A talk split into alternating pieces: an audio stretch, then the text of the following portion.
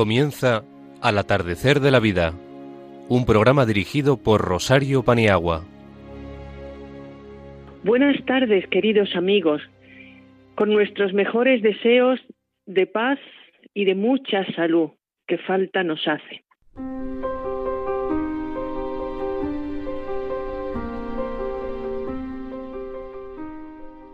En esta ocasión, el padre Francisco Javier Caballero, misionero redentorista, nos va a hablar de la misión como encuentro. Damos la bienvenida especialmente a Antonio Borquez, jesuita, grado en Derecho, que se incorpora al programa con una sección muy importante sobre leyes y hoy nos va a hablar sobre la Constitución y los mayores. Bienvenido, Antonio. Esta es tu casa también. Antonio irá precedido de Ágata Fernández, que ha escrito hoy una acción de gracias. No obstante, Ágata da gracias por su vida. En estos días va a cumplir 100 años y le vamos a hacer algunos guiños de cariño a lo largo del programa. Gloria Merino nos compartirá esta reflexión. ¿Qué más he podido hacer por ti que no haya hecho? Ana Rodríguez, por su parte, nos habla de otros tipos de apegos y el desapego. Alberto Bonilla ha optado en esta ocasión por las redes sociales, hablarnos de este nuevo fenómeno para los mayores también muy interesante. Pablo Rodríguez Osorio, poeta, le ha compuesto un soneto a Ágata llamado Ágata, por su cumpleaños. También la música elegida por Araceli Paniagua es Cumpleaños Feliz, en la versión de una orquesta de Viena. Contaremos en control con la gran ayuda de Yolanda Gómez y con el deseo de pasar una hora juntos en esta gran familia de Radio María, casi en vísperas de la fiesta del Rosario, comenzamos.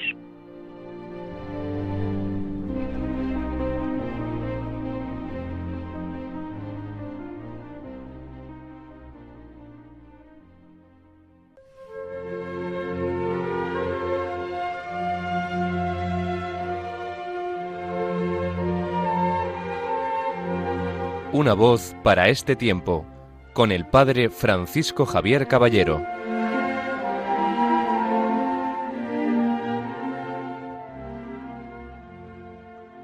Saludamos al Padre Caballero que nos va a hablar de la misión como encuentro, que ya lo hemos abordado.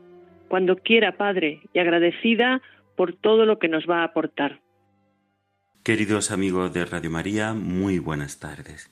Iniciamos este mes de octubre, el mes conocido como mes misionero, el mes del Domum, donde se pone en valor la entrega de tantos hermanos y hermanas por todo el mundo, de tantos misioneros españoles que han recorrido el mundo anunciando la buena noticia del Evangelio. Pero necesitamos también nosotros como cristianos recapacitar un poco en qué consiste la misión hoy día.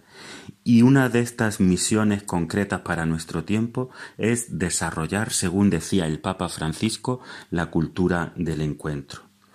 Que la Iglesia en su conjunto y que cada cristiano en particular necesitamos vivir y celebrar el encuentro. La dinámica misteriosa de la evangelización, apoyada en el testimonio, confiere al encuentro una gran posibilidad. Somos testigos de una historia de bondades que también ha permitido la convivencia con ciertos vicios. Me explico. Frecuentemente hemos pensado que éramos los mejores y que la pertenencia a la Iglesia era algo así como un estatus o un salvoconducto para estar en posesión de la verdad. Esto nos ha permitido vivir cómodamente en nuestros grupos y en nuestros espacios, a veces incluso analizando cómo viven los demás para llegar a concluir que los que hemos descubierto a Cristo estamos en una escala superior. El argumento no puede ser más equivocado, pero ha adquirido tal fuerza que nos cuesta mucho salir de él y encontrarnos de verdad con este mundo en el que Dios ha querido poner su tienda. Tenemos miedo a la pluralidad. La evangelización en nuestro tiempo adquiere acentos nuevos que hay que descubrir. La misión no es tanto posesión de una verdad cuanto disponibilidad para buscar la verdad que sólo en Dios reside. Cuando esto no entendemos, nos quedamos en la vieja consigna de que son los otros los que deben cambiar, porque nosotros estamos en lo cierto. La conversión pastoral, sin embargo, nos exige una disponibilidad y agilidad inéditas. Nos lleva a la búsqueda del espíritu que es libertad y que está hablando para este tiempo de forma nueva, encuentros diferentes, compromisos más evidentes, vinculaciones más expresivas y arriesgadas. Nos está pidiendo el Espíritu que cesemos en la tarea agotada de intentar señalar aquello que está bien y aquello que está mal. Y nos dice el Espíritu que hay muchos buscadores de la verdad y todavía no se han encontrado con Jesucristo. Ahí el testimonio de quienes encarnen o encarnemos una vida sincera de compromiso con el débil puede transmitir una imagen real de quien se entregó por la única causa noble, llevar a todos al Padre. Vivir en misión es todo un reto para nuestras comunidades cristianas. No se trata, por supuesto, de apagarnos para pasar desapercibidos, sino de cuidar aquellos valores que conectan con la búsqueda del bien. Vivir en misión es, sin duda, apasionarnos por el reino y no tanto por las mediaciones que nosotros mismos hemos creado para expresarlo, ya sean cargos, grupos, privilegios, estilos o costumbres. Hemos de acercarnos a Jesús, centro de la misión que nos invita a ser más agradecidos y menos invasivos, que nos invita a ser más generosos y más acogedores, más creyentes y no solo exponentes de prácticas que tantas veces no sabemos por qué hacemos. Configurarnos con Jesús nos lleva a entender que detrás de cada persona, en su historia a veces bien compleja, siempre está el amor del Padre, que se desvive para que todos encuentren razones para ser felices. Y eso es lo sagrado, y esa es nuestra misión. Feliz mes de octubre a todos, feliz misión a todos nuestros hermanos y un fuerte abrazo a todos los misioneros que dedican su vida a la entrega a los demás. Muchas gracias. Como siempre, muy ilustrativo todo lo que dice y muy aplicable a nuestra vida cristiana.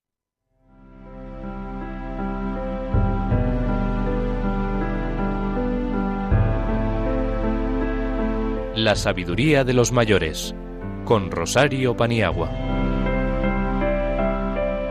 Ágata, buenas tardes en vísperas de tu cumple. Escuchamos esa acción de gracias que ha salido tan de dentro después de tantos años como creyente, como madre, como abuela, como bisabuela, como amiga y colaboradora entrañable de Radio María. Cuando quieras, Ágata. Mis queridos amigos de Radio María, hoy voy a hablar de acción de gracias. Gracias a la vida que me ha dado tanto. Llevar una vida activa en la vejez es posible es cuestión de tener ganas de vivir. Me vais a permitir que hable de mí. A mis 99 años y el 8 de octubre cumpliré los 100, llevo una vida más bien joven. La salud me acompaña gracias a Dios. Camino cada día. Soy activa. Pertenezco a varios grupos de mi parroquia vida ascendente, Biblia, clases de literatura. No todo ha sido beneficios. Perdí mis seres queridos que me dejaron un gran vacío.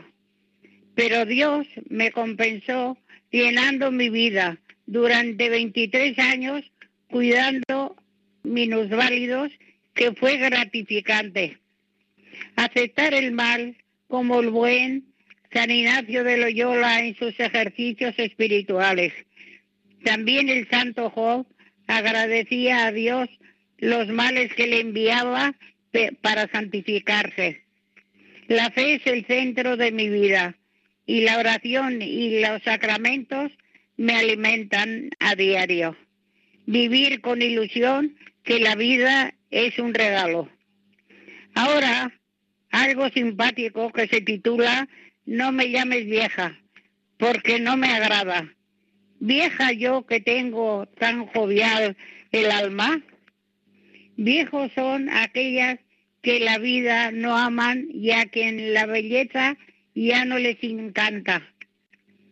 Viejas son aquellos que llevan la escarcha en el corazón y el frío en el alma. No me llames vieja, es una fea y dura palabra que a los que aman fuerte no les dice nada. Yo me siento joven, mi fe lo proclama. Llamarme a mi vieja porque tengo canas, si nunca he tenido tan joviales ansias de cantar a la vida todas las mañanas. Y aunque ya no tenga juvenil presencia, hay por dentro fiesta y mi corazón lo canta. No me llames vieja, porque no me agrada. Viejo podrá ser mi cuerpo, pero no mi alma. Ágata. Muchas gracias. Cada día nos estás instruyendo más desde la altura de tu vida, una vida plena. Muchas gracias por tus palabras, Ágata. Saludamos a Antonio Borquez, grado en Derecho, que se incorpora hoy a, nuestra, a nuestro equipo y nos va a aportar mucho porque va a hablar de los derechos de los mayores, eh, la Constitución y mayores. Antonio, cuando quieras. Muy buenas tardes. Vamos a ver, ahora que tanto hablamos de, nuestra Constitución en diferentes foros, en diferentes lugares, si nuestra ley fundamental protege de alguna manera específica a las personas mayores y en caso de que así sea, pues vamos a ver cómo lo hace. Bueno, al abordar esta cuestión, lo primero que tenemos que decir es que las personas mayores tienen los mismos derechos, las mismas libertades, los mismos deberes civiles y políticos que todos los demás ciudadanos. Solo se les podrá privar de, estos derechos en los casos de incapacitación, y este es un tema que veremos más adelante. Esa incapacitación tiene que ser a través de una sentencia judicial y en los términos y extensión que esta misma sentencia establezca. Bueno, para saber cómo nuestra Constitución protege a las personas mayores, tenemos que fijarnos en dos artículos de nuestra ley fundamental, el artículo 14 y el artículo 50. En primer lugar, vamos a ver qué nos dice el artículo 14 de nuestra Constitución, que es lo que se conoce como el principio de igualdad. Pues este artículo dice así, los españoles son iguales ante la ley, sin que pueda prevalecer discriminación alguna por razón de nacimiento, raza, sexo, religión, opinión o cualquier otra condición o circunstancia personal o social. Por lo tanto, vemos que la edad no puede ser en ningún caso motivo de discriminación. Pero a nosotros nos preguntamos, ¿esto es verdad? ¿No vemos que quizá conforme vamos cumpliendo años, sobre todo a partir de determinada edad, nos jugamos en las mismas condiciones que el resto? A menudo sabemos que la propia limitación, que el propio deterioro físico, que el rol que van ocupando las personas mayores en nuestra sociedad, hacen que esta igualdad, que se protege de manera formal, tenga que ser además promovida con acciones concretas. Es decir, no basta decir que somos todos iguales ante la ley si no tomamos medidas para que esta igualdad se haga efectiva.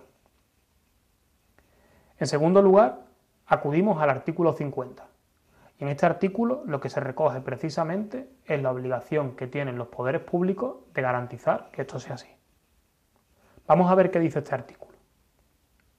Los poderes públicos garantizarán mediante pensiones adecuadas y periódicamente actualizadas, la suficiencia económica a los ciudadanos durante la tercera edad. Asimismo, y con independencia de las obligaciones familiares, promoverán su bienestar mediante un sistema de servicios sociales que atenderán sus problemas específicos de salud, vivienda, cultura y ocio. Es curioso que en este artículo lo que se hace es decir dos cosas que se garantizará mediante pensiones adecuadas la suficiencia económica y también que los poderes públicos, con independencia de las obligaciones familiares, es decir, excluyendo el ámbito privado, promoverán su bienestar.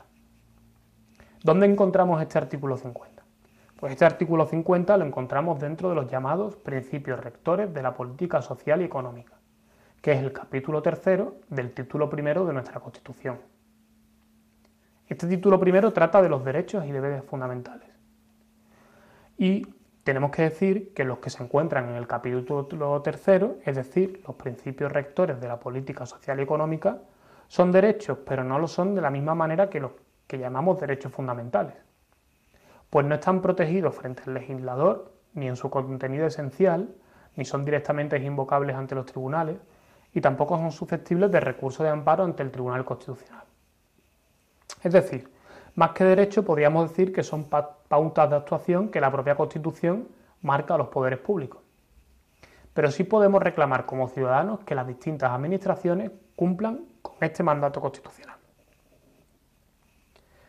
Por medio de este artículo ya decimos que los poderes públicos están obligados a garantizar la suficiencia económica y a promover el bienestar de las personas mayores. ¿Cómo se garantiza la suficiencia económica? Pues se hace a través del sistema público de pensiones. Estas pensiones de jubilación pueden ser de dos tipos, pensiones contributivas y pensiones no contributivas. Las primeras, las pensiones contributivas, son aquellas que las personas reciben después de la jubilación, tras haber trabajado y cotizado a la seguridad social una serie de años. Pero también está la modalidad no contributiva, que es la que pueden recibir aquellas personas mayores de 65 años que no hayan cotizado a la seguridad social y que no tengan renta o ingresos suficientes. En segundo lugar, el artículo 50 nos habla de la promoción del bienestar de las personas mayores, que dice también el mismo artículo que se realiza mediante un sistema de servicios sociales que atenderán sus problemas específicos de salud, vivienda, cultura y ocio. Como vemos, la Constitución no especifica cuáles son esos servicios sociales, pero sí menciona las cuatro grandes áreas que deberán ser atendidas. La salud, la vivienda, la cultura y el ocio. Será cada administración, es decir, el propio Estado, las comunidades autónomas y los ayuntamientos, los que tendrán que evaluar cuáles son las necesidades de las personas mayores de un determinado lugar para poner en marcha unos determinados programas. Nos podemos preguntar también si es suficiente la regulación que encontramos en la Constitución española acerca de la protección de las personas mayores. La población española del año 2020 es claramente diferente a la del año 78. Cuando se celebran 40 años del cumpleaños de la Constitución, la esperanza de vida en España había aumentado en 9 años. Esto quiere decir que esas necesidades quizás sean otras. Pero tenemos que caer en la cuenta que la Constitución solamente da pautas básicas, que tendrán que ser desarrolladas en cada momento y en cada lugar de una manera diferente para asegurar el bienestar de quienes tanto han aportado a nuestra sociedad. Muchísimas gracias. Sé que va a ser de una gran utilidad esta disciplina aplicada al colectivo mayor. Gracias y nuevamente bienvenido, Antonio. Gracias.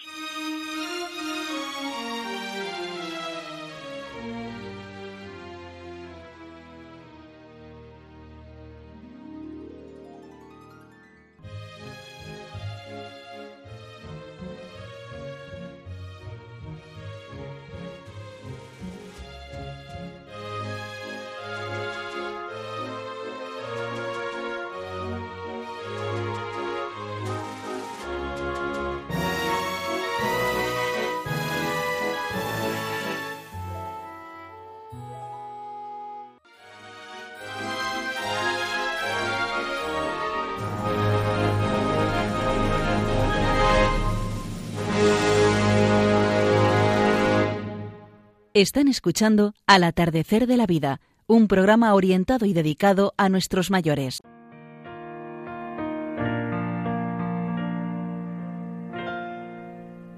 El pensamiento de los mayores con Gloria Merino.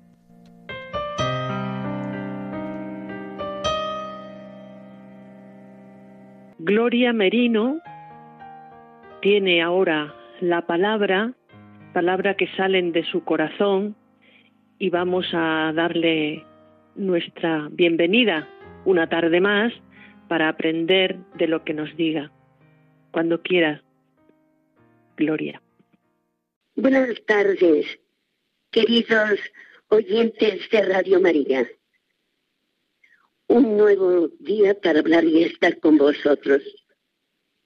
Hoy vamos a tratar de lo siguiente Pueblo mío, ¿qué más he podido hacer por ti que no haya hecho? Dios sacó de la nada a todas las criaturas diciendo, hágase. Sin embargo, cuando creó al hombre, en un acto de amor, dijo, hagamos al hombre a nuestra imagen y semejanza, con el fin de que la Trinidad entera contribuyera a nuestra existencia y grabara su, forma en las potencias de nuestra alma, dándonos la inteligencia para conocerle, la memoria para recordarle y la voluntad para amarle sobre todas las cosas. Volcó en él su amor y ha deseado ser amado por él. Pero el hombre no valoró ese amor. Pecó, se separó y Dios de ese momento hizo recuperar su amor. No porque necesitara nada nuestro, sino porque Dios es amor y es propio del amor darse. Así, en esa trayectoria se puede decir que tanto amor Dios al mundo que le entregó a su Hijo único. Y la segunda persona de la Santísima Trinidad se hace hombre y habita entre nosotros. Vino a los suyos, pero los suyos no lo recibieron. Entrega su vida en sacrificio al Padre voluntariamente y muere en una cruz para salvación de los hombres. Resucita y sube al cielo a la derecha del Padre. Antes de entregarse a la muerte, como colmo ya de su amor, y reconociendo que sus delicias era estar con los hijos de los hombres, Proverbios 8:31, encuentra el medio de no abandonarnos y crea la Eucaristía perpetuando con ella su presencia entre nosotros comprendía que le necesitábamos y no dudó en hacerlo. ¿Nos damos cuenta de lo que esto supone? Somos conscientes de que Cristo con su cuerpo, sangre, alma y divinidad vive entre nosotros. ¿Cómo correspondemos a su infinito amor? La Eucaristía es un misterio de fe y de amor. Sí. Roguemos, Señor, creo, pero aumenta nuestra fe y nuestro amor para poder corresponder al tuyo. Recibámosle y adorémosle con todo nuestro corazón. En algunas ocasiones ha permitido ciertos milagros para fortalecer nuestra fe, haciendo que brotar sangre de la hostia consagrada. En España se conservan los corporales de la roca. En octubre de 1995 tuvo lugar un suceso en Baltimore, Estados Unidos, a donde fue de visita San Juan Pablo II fuera del recorrido programado, pidió su santidad visitar el seminario de Santa María. Sin embargo, ese trayecto no había sido inspeccionado por la seguridad del Papa, por lo que los agentes empezaron a revisar el edificio con especial atención en la capilla, donde el Santo Padre haría sus oraciones. Para comprobar que nadie se hubiera escondido y pudiera causar algún problema, llevaron dos perros adiestrados para encontrar personas entre escombros. Entonces ocurrió algo impresionante. Los perros se detuvieron ante el sagrario y se quedaron inmóviles, con la mirada fija, oliendo y rehusando abandonar el sitio, tal como estaban entrenados a reaccionar si encontraban personas vivas entre los escombros. Los animales no tenían duda. Alguien estaba escondido en el sagrario. Esto lo contó el padre Virne, que también nosotros, ante el sagrario, sepamos percibir con los ojos de la fe la presencia de Dios vivo y podamos enriquecernos espiritualmente de ella. Y que también podamos oír la voz de Cristo que nos dice, como los improperios de Viernes Santo, pueblo mío, ¿qué más he podido hacer por ti que no haya hecho?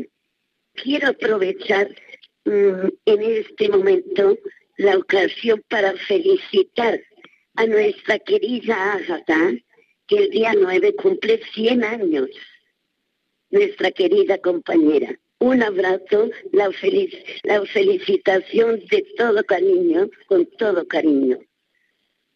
Para todos también, un abrazo y hasta el próximo día. Muchísimas gracias, amiga Gloria. Como siempre, nos ha hecho mucho bien tus palabras y la anécdota que, que has contado también tan significativa. Gracias, Gloria.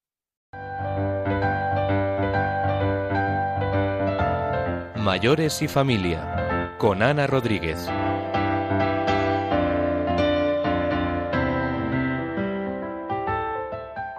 Ana Rodríguez nos va a hablar de los apegos y el desapego. Cuando quieras, Ana. No sé si os acordaréis que la vez pasada hablé sobre el apego a las cosas materiales, recuerdos, costumbres, ritos, etcétera. Pero hoy me voy a dedicar más a esto mismo, pero dedicado a personas o a situaciones que también nos crean problemas. Me estoy refiriendo a, estas eh, situaciones en las que de alguna manera nos mm, acercamos tanto que a veces perdemos nuestra identidad. Es cierto que los seres humanos somos animales sociales y que necesitamos de los otros para conformar nuestra identidad personal. Pero cuando esta necesidad se convierte en dependencia emocional, es porque existe una carencia afectiva que hay que llenar con algo o con alguien externo. Las relaciones que establece una persona con dependencia emocional son siempre asimétricas, porque asumen una posición subordinada frente a la persona elegida. Las personas que están en esta situación necesitan sentir la aprobación de los demás, el contacto físico o telefónica con la otra persona, de tal forma que la relación acaba siendo una vinculación autodestructiva, obsesiva y hasta dañina. Y es que en el fondo el apego aunque sea a cosas, mm, pasa también por lo mismo, porque ponemos el poder en manos del objeto elegido. Este tipo de apego tiene dos funciones. Una biológica, que a la persona que está en esta situación le provoca protección para asegurar su supervivencia y otra de carácter psicológico que le aporta seguridad. Una seguridad que es un poco extraña porque no deja de ser un efecto placebo que le ayuda a tranquilizarse. El apego a personas o a situaciones puede llevarnos a pensar que son imprescindibles en nuestra vida y eso tarde o temprano nos hará sufrir y depender y en la medida que yo dependo de alguien o de algo dejaré de ser libre. Podemos preguntarnos, ¿el apego es bueno o es malo?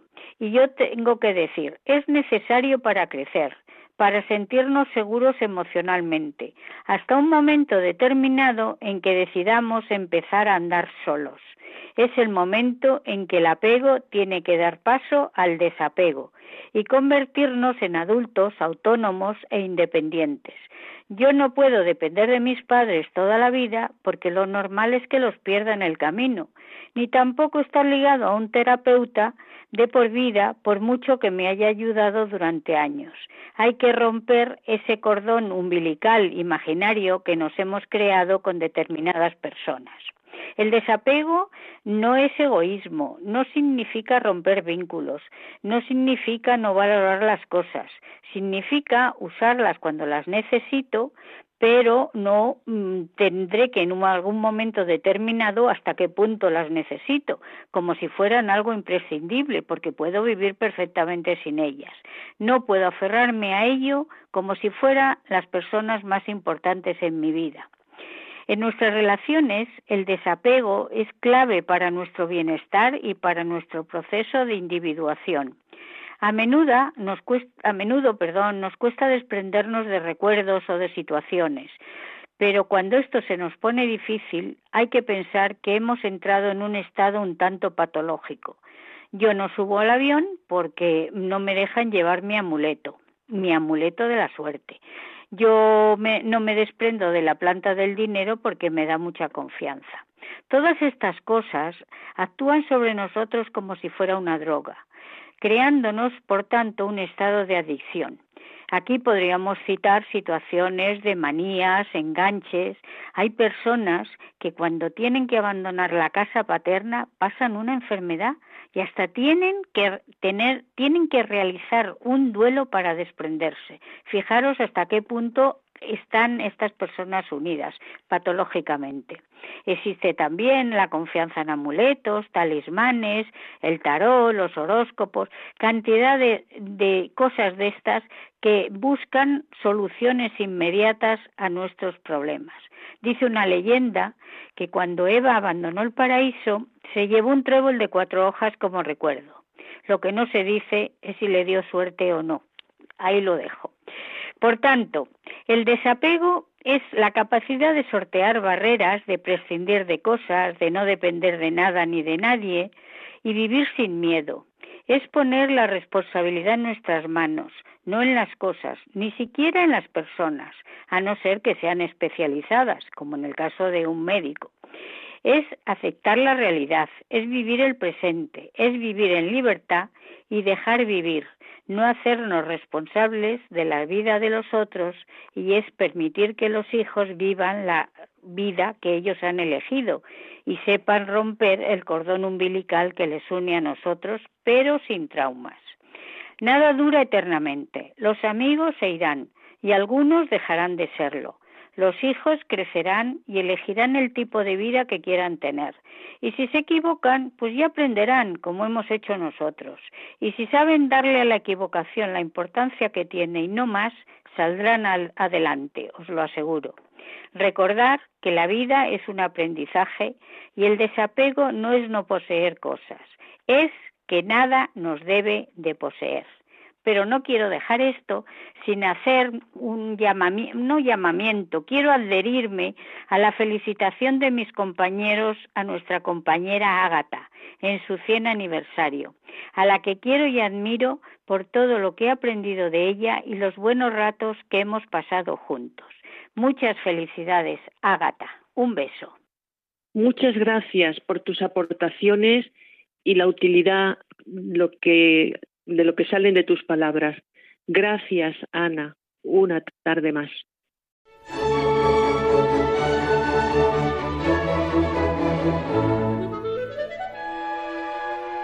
Mente Sana con Alberto Bonilla.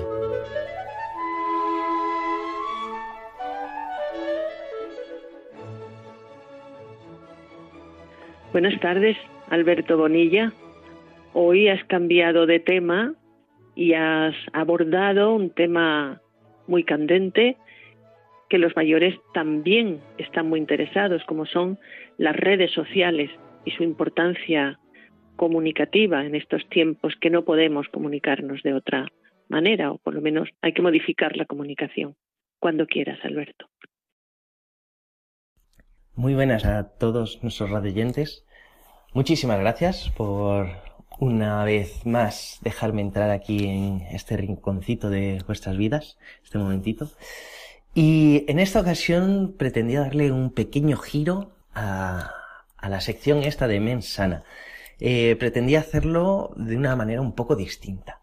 Más que hablar de cosas que afecten de forma directa eh, a nuestros radioyentes, quería hablar de un fenómeno social. En esta ocasión, puesto que considero que es tremendamente importante para entender la realidad que estamos viviendo en nuestro día a día, si se puede llegar a entender mm, lo más mínimo.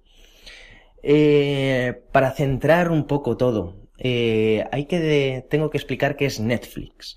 Netflix es, para los que no lo sepan, quiero empezar por el principio, es una página web en la que tú puedes ver series o películas.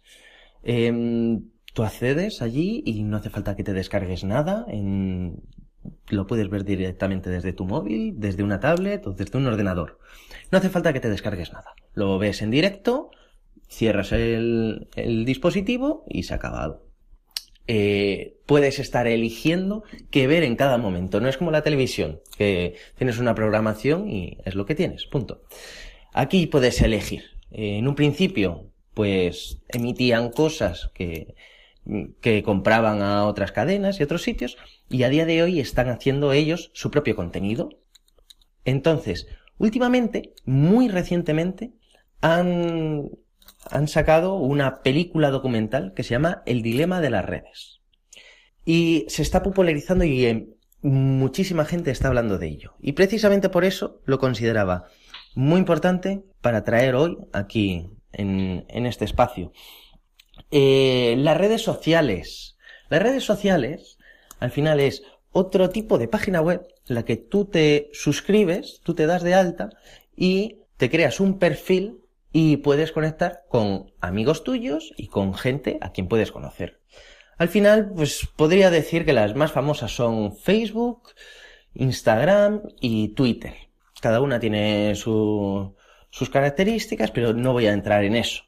Eh, lo que voy a entrar es que el documental este te habla de las redes sociales estas en concreto. Y cómo todos los creadores de contenido de Internet y en particular de las redes sociales, por dilemas éticos y dilemas morales al final, pues están abandonando sus puestos de trabajo, están dejando de crear contenido para otra gente porque lo están considerando que no pueden continuar por ese camino porque está, estamos abocándonos a la autodestrucción prácticamente. Con este contenido ya podría montar la sección esta entera, pero no quiero que sea el, el, objetivo de, de, hoy, sino que en realidad lo que quería era, eh, pues eso, eh, poner en auge todo lo que estamos viviendo a nivel social y explicar un poco eh, en qué consiste todo esto. Al final, las redes sociales, el, en lo que consiste es en que gente, gente entre sí está diciendo si el contenido que la persona que tiene la otra persona le gusta o no le gusta. Entonces, de esa manera, al final, tienes un tablón en el que tú ves distinto contenido y estás valorando qué contenido es mejor y qué contenido es peor. Esto afecta tanto al que lo hace como al que lo recibe a la red dopaminérgica, que se llama. ¿Qué es la red dopaminérgica? Pues son determinadas proteínas del cerebro que están relacionadas con el sistema de recompensas. Por ejemplo, cada vez que comemos chocolate, esa sensación de placer que sentimos es por las dopaminas. Pues esa misma sensación se recibe eh, en las redes sociales. ¿Qué es lo que pasa? Al final que lo que estamos creando es una red de información en la que está triunfando solo determinado tipo de información, lo cual es un problema. Es un problema porque eh, al final, pues, eh, determinadas noticias no están saliendo, eh, no están teniendo auge porque la gente no las está comentando lo suficiente, no les está dando los suficientes me gustas.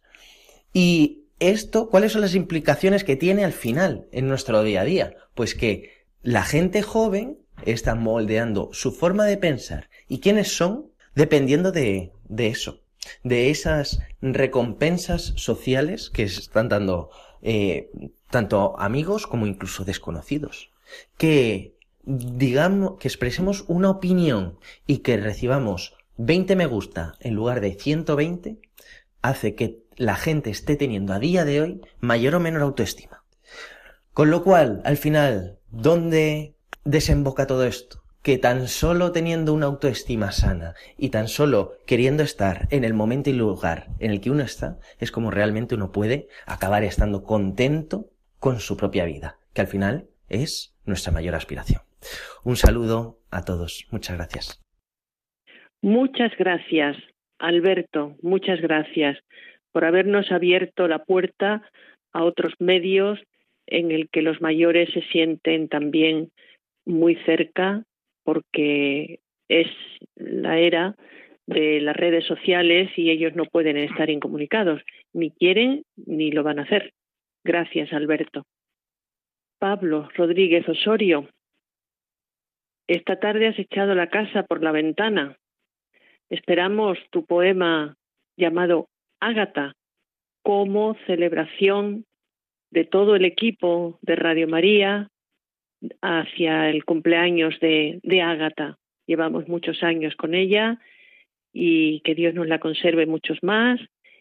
Y Radio María es un medio muy querido para ella. Adelante, Pablo.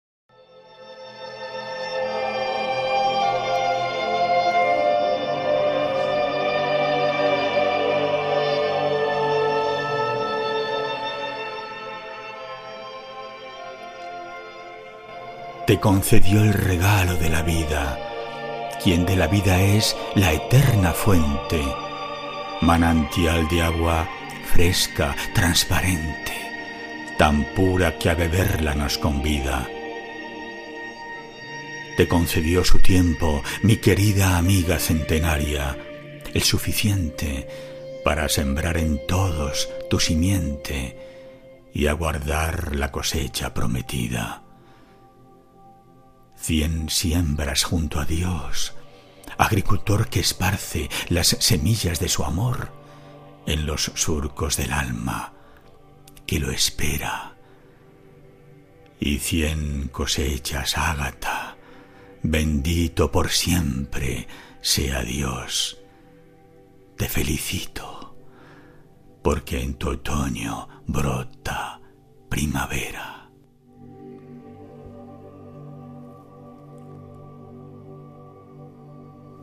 Precioso homenaje, preciosa felicitación. Todos nos unimos a ese bonito poema porque no todos sabemos expresar nuestro cariño y nuestra admiración a Agatha de una forma tan estética. Pero sí que quiero decir que todos nosotros, el equipo y seguro que muchos de los oyentes, están entonando el cumpleaños feliz a nuestra querida Ágata Fernández.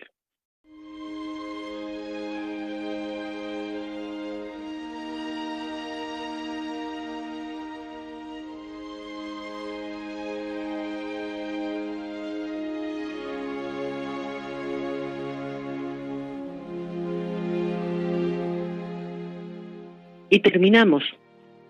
Pero antes damos las gracias a todos. Al padre Francisco Javier Caballero con su tema La misión como encuentro. A Ágata Fernández por su acción de gracias a la vida. Antonio Borquez por su intervención sobre la Constitución y los mayores. Gloria Merino, ¿qué más he podido hacer por ti que no haya hecho? Ana Rodríguez, los otros apegos y el desapego. Alberto Bonilla, las redes sociales. A Pablo Rodríguez Osorio sobre su poema Ágata. Araceli Paniagua con la música Cumpleaños Feliz de una orquesta de Viena dedicada con todo nuestro cariño a Ágata en su 100 cumpleaños. Gracias a Yolanda Gómez por su sabia mano conductora Gracias a todos los que nos escucháis. Seguimos juntos. Para conectar por correo postal, Radio María, al atardecer de la vida, Paseo de Lanceros 2, primera planta, 28024, Madrid, o en el teléfono 91 005 3305, diciendo de dónde llamáis y a qué programa os queréis dirigir. Pero para la persona o personas que no lo hayan podido oír esta tarde en directo, tenemos podcast para entrar mm, y escucharlo www.radiomaria.es, buscar al atardecer de la vida 2 y en día que os interese escuchar. Pincháis ahí y lo tenéis fresquito para vosotros. Amigos, solo nos falta decir que seguiremos juntos en esta gran familia de Radio María. Pero no desconectéis, porque a continuación podéis escuchar la liturgia de la semana y otro programa y otro programa que tanto os está ayudando según nos manifestáis. Lo dicho, hasta muy pronto, amigo. Volvemos el sábado 31 de octubre de 20 a 21 horas. Anotarlo ya, el sábado 31. Muchísimas gracias. Hasta muy pronto.